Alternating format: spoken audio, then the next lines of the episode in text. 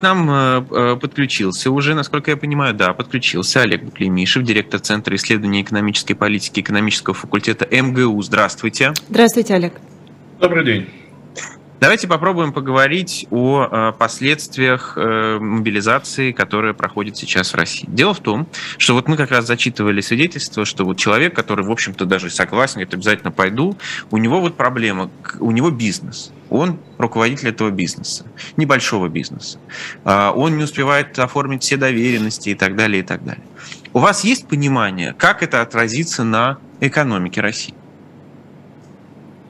Ну, понимание, для того, чтобы иметь полное понимание, нужно быть э, там, не просто семи пядей во лбу, но и обладать всей полнотой э, информации. А сейчас я думаю, что даже те, кто это затеял, они не, не очень хорошо представляют, какие правовые и экономические э, решения потребуется принимать в ближайшее время. Но более-менее понятно, что вот та жизнь, которая у нас протекала еще, скажем, неделю назад, эта жизнь э, благополучно закончилась, и мы живем совершенно в иной экономической реальности, где, э, ну, не сказать, что в предыдущей жизни определенности было очень много, но в новой жизни определенности стало еще меньше, и вопросы, подобные те, которые вы задаете, они, ну, уже в каждой ситуации будут возникать и ставиться вновь, и э, далеко не всегда на них будет даваться четкий однозначный ответ. Э, это и есть рецепт такой неопределенности, рецепт экономического спада, даже уже не стагнации. Это рецепт вот совершенно другой экономики. А что будет в этой экономике происходить, вот она уже э, будет э, существовать совершенно по иным законам. И вот это и есть, мне кажется, самая большая угроза, которая для экономики возникает от происходящего. Никто не знает, никто не имеет четкой картины происходящего. Это касается и лиц, которые сверху принимают решения, и лиц, которые внизу являются, ну, скажем так, объектами э, этих принятых решений. Вот как-то так. То есть э, неопределенность сгущается, и э, легче-то никому действительно в этой ситуации не стало. Это правда. Ну вот смотрите, во-первых, экономика это же ну, это не, не тумблер, не, не механизм, его нельзя просто переключить, она будет работать по-другому. А, как это, это будет официально заявляться, это будут, должны, должна возникать новая правовая база для этого. Как она может измениться? Вот вы говорите, она будет прямо другой. Вот как она будет становиться другой?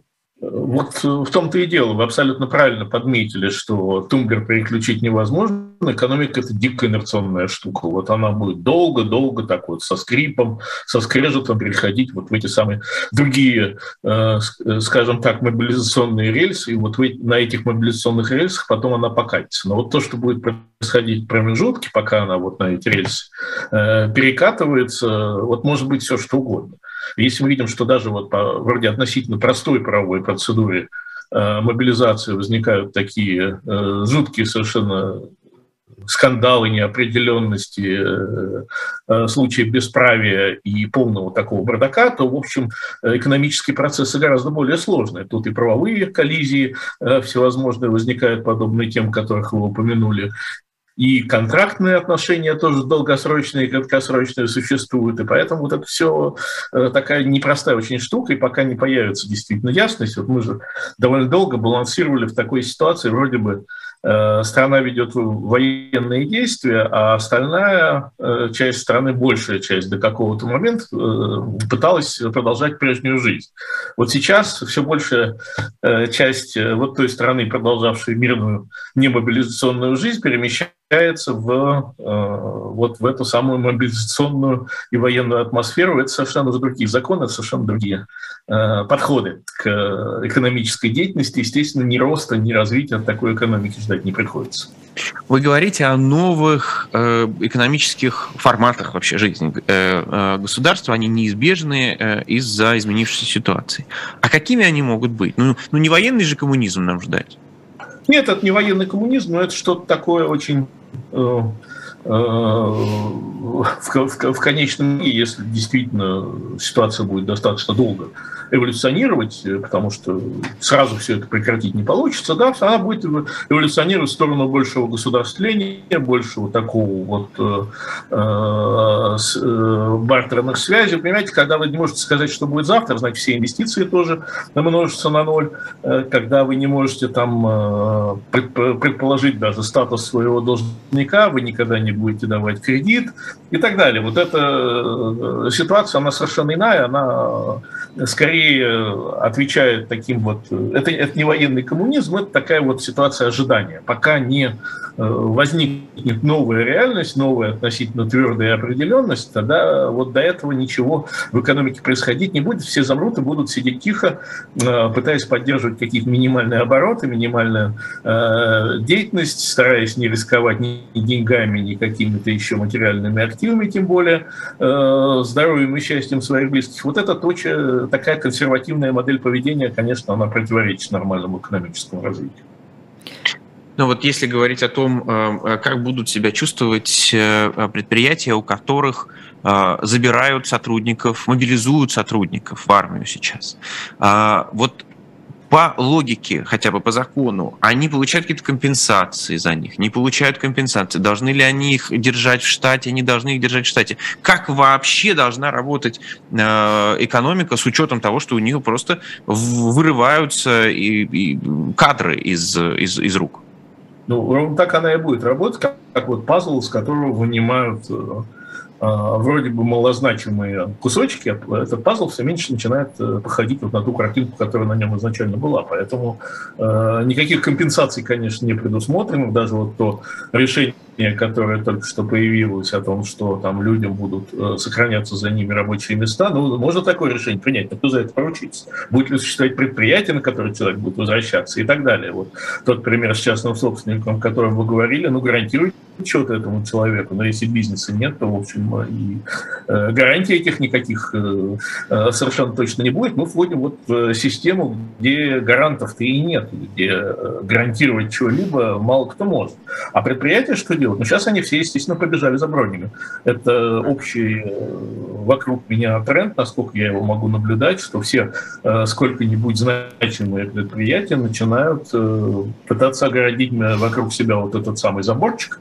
Чем влиятельнее предприятие, чем влиятельнее там его собственники или бенефициары, тем оно более высокий и прочный забор может воздвигнуть. У одних сила одна, у других другая частные предприятия, обычно средний мал, у них нулевая переговорная сила в этих отношениях, э, что бы они ни производили, что бы они ни делали. Насколько бы важной их продукции не была там в системе вот этих самых э, цепочек э, добавленной стоимости, то, что называется. И вполне возможно, что экономики начнут выпадать совершенно неожиданные звенья, точно так, как у нас случилось с импортом полгода назад. Вот то же, то же самое сейчас будет происходить уже с внутренней экономикой, и процессы вот такого, такой дезинтеграции, они будут нарастать, безусловно. А можно ли как-то выделить отрасли, которые вот критически пострадают, как, например, э, сейчас, может быть, вы меня поправите, авиаотрасль, которая и так уже подыхает, э, и с началом ковида, да, с, потом после 24 февраля, а сейчас говорят, что и пилотов будут забирать военно обязанные. Есть ли какие-то ну, подобные ну, области, которые вот просто сейчас э, загнутся в первую очередь? Да, ну, э, э, про авиаотрасль, на самом деле, даже как про автопром разговаривать уже, наверное, поздно, там, вот им уже мало чего угрожает нынешняя ситуация. И мало что поможет. Они, я, нет, я именно говорю, что им мало что угрожает, они уже приехали. А вот другие, знаете, чем сложнее ваша отрасль, чем она больше зависит от квалифицированного труда, от нескольких людей, которые вот в этом квалифицированном цепочке квалифицированного труда занимают ключевое место, тем более вы уязвимы, это очевидно. И, соответственно, забрать там трех, э, там, трех инженеров с одного предприятия, пусть там э, э работает 2000 человек, да, вот 2000 человек будет нечего делать через какое-то время, потому что ключевые звенья из этого механизма, ключевые шестеренки извлечены. И тут же мы увидим, что э, важен квалифицированный труд, что важны э, другие э, люди, нежели те, о которых вот раньше другие предприятия, в конце концов. Но самое плохое, еще раз повторю, это то, что мы знаем, где это будет происходить. Вот это mm-hmm. может быть весьма вы дергиваете малозначимый заводик, как mm-hmm. вам кажется, а выясняется, что он является поставщиком чего-то очень важного для того, кто производит еще чего-то очень важное для других индустрий. Вот это, конечно, совершенно страшная штука, которая может приключиться. Вот вчера мне прямо во время эфира написали э, знакомые, я не буду говорить ни город, ни, ни регион, ни компанию, давайте так сформулирую. Да, вот в офис одного из операторов связи пришло 8 повесток. Вот ситуация. 8 повесток в офис одного из... Э, и там, соответственно, руководство этого предприятия, причем это не владельцы предприятия, а менеджеры скорее такого, да, там угу. средний, чуть выше, чуть выше, может быть, э, они э, придумывают разные схемы, как не отпустить этих э, там 8 человек. Ну, там, понятно, мне скрины из чата прислали, там, вплоть по, по поводу, давайте им ноги сломаем, там, или что-нибудь. Ну, в общем, э, это понятно, шутки шутками, но, но вот такая история. А насколько, на ваш взгляд, экономика имеет ресурс сопротивления? Здесь вот кого-то выдавать, не выдавать? Но это не экономика, это ну, конкретные, конкретные предприятия. Да, это социальные да. структуры, да, которые... Это вот ровно то, о чем я говорил, что все и семейные структуры, и э, такие вот дружеские коллективы, и коллективы производства, они будут стараться, естественно, удержать то, что э, те процессы, которые внутри них происходят. Насколько они будут успешно, будет зависеть от э, сил давления, которое на них оказывается, ну и э, решимость сопротивляться, потому что если э, эта, эта решимость вот рассыпется при первом давлении, то это одна история, да, если там будет добор или недобор в других местах, тоже от этого все э, много зависит. И на самом деле тут еще вот какая ситуация. Мы имеем э, такую динамически развивающуюся э, историю. Эта история только-только началась. Мы живем в этом там, ну, меньше недели еще. А вы представляете себе, что будет, если мы поживем в этом там две месяца, там два месяца и так далее. Это будет уже совершенно другая картинка, когда сейчас никто не знает, что будет завтра, а через два месяца мы с вами вообще переместимся в другую зону. Ну вот э, вы сказали про те э, сферы, где каждый кадр, э, что называется, вносит очень большую долю в, это, в то, что происходит. А есть сферы, где тоже, естественно, этот труд ценен, но он легче заменим, может быть, с одной стороны, а с другой стороны, он не такой высокооплачиваемый, и поэтому оттуда, может быть, люди охотнее пойдут, в том числе, если им пообещают большие деньги вот в эту самую мобилизацию. Но вот если мы говорим, например, о стройки, да, у тех, кто вот непосредственно работает там. Это чисто мужская э, как раз э, в основном так принято в нашей стране э, сфера а, оттуда будут призывать, скорее всего. Кем они будут замещаться, эти люди? Ждать ли нам потока мигрантов снова? Потому что мужчин на такие работы будет катастрофически не хватать теперь. Ну, не знаю, как насчет катастрофически, потому что я хочу напомнить, что мы все-таки не в расширяющейся, развивающейся экономике живем. Эта экономика так или иначе э, сейчас, вот последние э, месяцы схлопывает свои объемы производственной активности, поэтому в каком смысле это будут параллельные процессы, да, сокращение выбытия кадров, и э, люди не будут иметь э, такого обеспеченного рабочего места, да, и вот этих людей Э, так удобно переместить в другие сферы занятости, которые будут, возможно, даже будут какое-то время более высокооплачиваемы, но связаны с другими профессиональными навыками, с другими рисками, в конце концов, для этих людей, ну и с другими последствиями для экономики в целом. Поэтому это вот э, параллельные, к сожалению, процессы, они оба плохие, да, это процесс... Э, Но они, как ни странно, друг друга уравновешивают. Да, они, они друг друга сопровождают, равновешивают какое-то время какое-то время это будет так, да, но поскольку вот такие не очень квалифицированные предприятия тоже имеют ограниченные ресурсы и ограниченный ресурс квалифицированных сотрудников, то заменить их там вновь прибывающими мигрантами или еще кем-то, это тоже будет задачка, которая на следующей стадии, несомненно, встанет. Ну вот те деньги, которые пообещали мобилизованным, э, вот так по масштабам э, цифр мы никогда таких денег в руках не держали, поэтому мы для нас, что э, сколько там нулей уже не столько имеет значения, но цифры кажутся большими. С другой стороны, как я прочитал у нашего коллеги Антона Ореха, например, в телеграм-канале, это примерно сколько э, да, Россия получает там, за два дня продажи своих там, э, газа и нефти. Э, насколько много у государства денег на то, чтобы действительно выплачивать э, всем мобилизованным такие большие суммы? Понимаете, государство является производителем денег, оно их собственник. Ровно поэтому я не вижу каких-то особенных проблем в раздаче этих денег. То есть раздать можно, напечатать можно любое количество денег, которое потребуется, которое сочетано разумно будет на то или иное направление потратить. Другое дело, каковы последствия вот этой самой раздачи и какие э, механизмы вы при этом задействуете.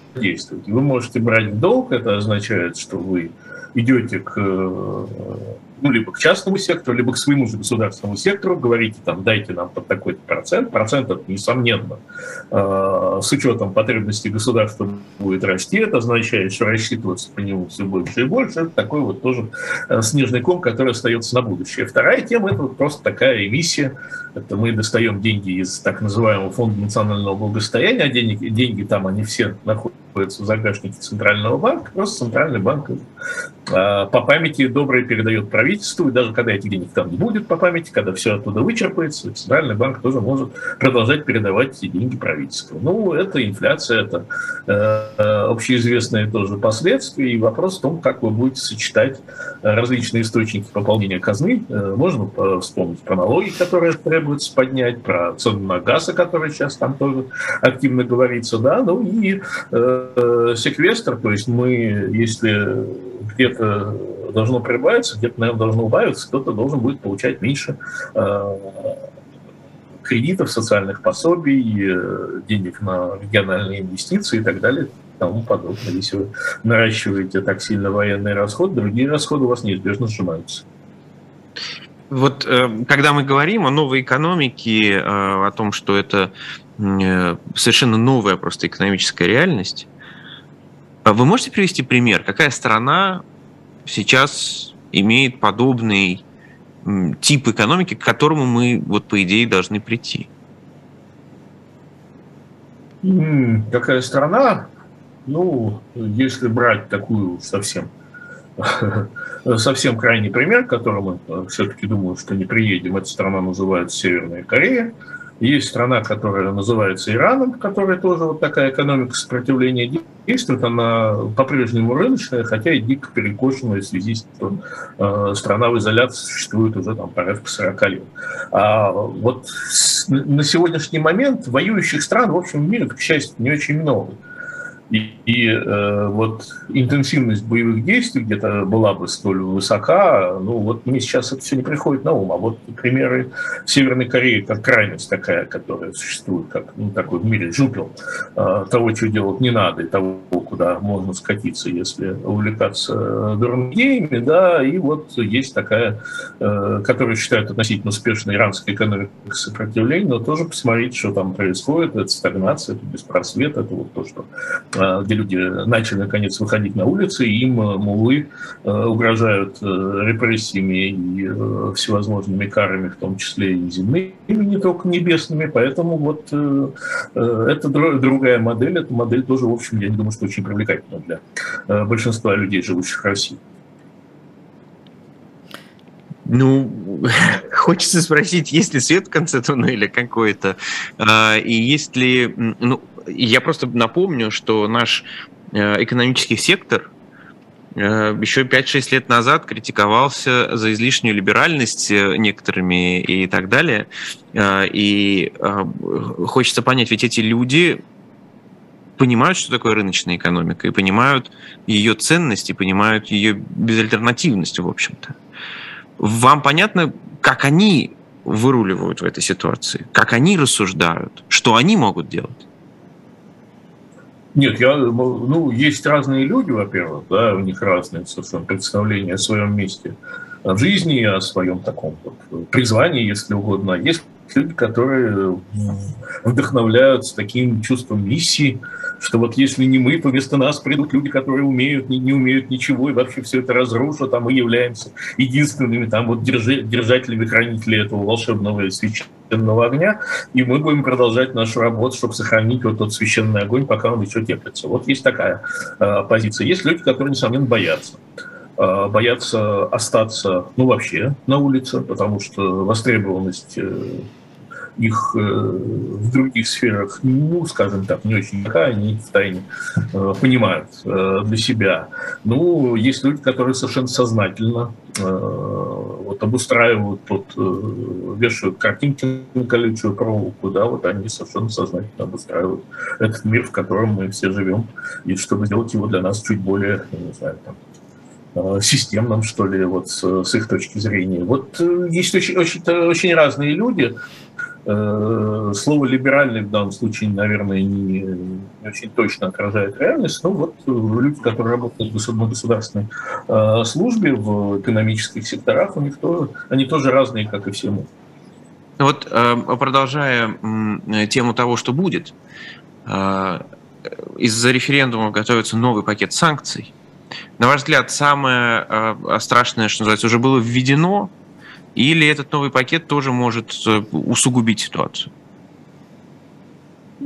Я, понимаете, я не очень люблю рассуждать на тему, что еще может быть по, э, по санкциям, хотя бы потому, что это граничит там где-то с э, уголовными... Э, да, понимаю. Да да, поэтому мы не будем этим заниматься. Я полагаю, что то, что уже введено, это вполне достаточно для того, чтобы с, со временем э, сделать российскую экономику такой неразвивающейся, ограниченной в своих возможностях и так далее. Но будут где-то подзакручивать еще гайки. Тем более, что вы понимаете, что мы в, в этом санкционном процессе, у нас же нет права первого хода. Мы все время э, ходим вторыми. Вот мы что-то там долго по... уклонялись от какой-то санкций. Да, вот карты МИР начали распространять в бабах. Вот э, использование карт МИР за границами Российской Федерации потихонечку прикрывается. Ну, давайте мы что-нибудь еще придумаем. Мы вот придумали долго, э, долго извращаемся, тратим деньги, силы и выдумываем вот эти сложные конструкции, а с другой стороны, там, строчкой нового указа, э, приказа регламенты эти наши ухищрения опровергаются. Ну, давайте что-нибудь еще новое придумаем. Мы э, делаем все время вторые ходы. Эти ходы Э, обречены быть э, более слабыми, поскольку ну, нормальная экономическая действительность, она все-таки такой носит характер прямой, а не э, десятка обходных путей и подставочек там, где чего-то обрушилось уже. Ир, ты хочешь задать вопрос или дашь мне право на последний вопрос? Давай, еще? даю тебе право. А, отток людей, который сейчас происходит, да, вот а, насколько он кажется вам критическим? А, насколько он вам кажется заметным для а, экономики России?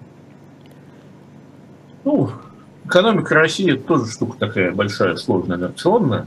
В ней есть э, очень разные сегменты, и э, во всех сегментах по-разному чувствуется этот отток, он э, отражается там, на одних отраслях в большей степени, других отраслях в меньшей степени.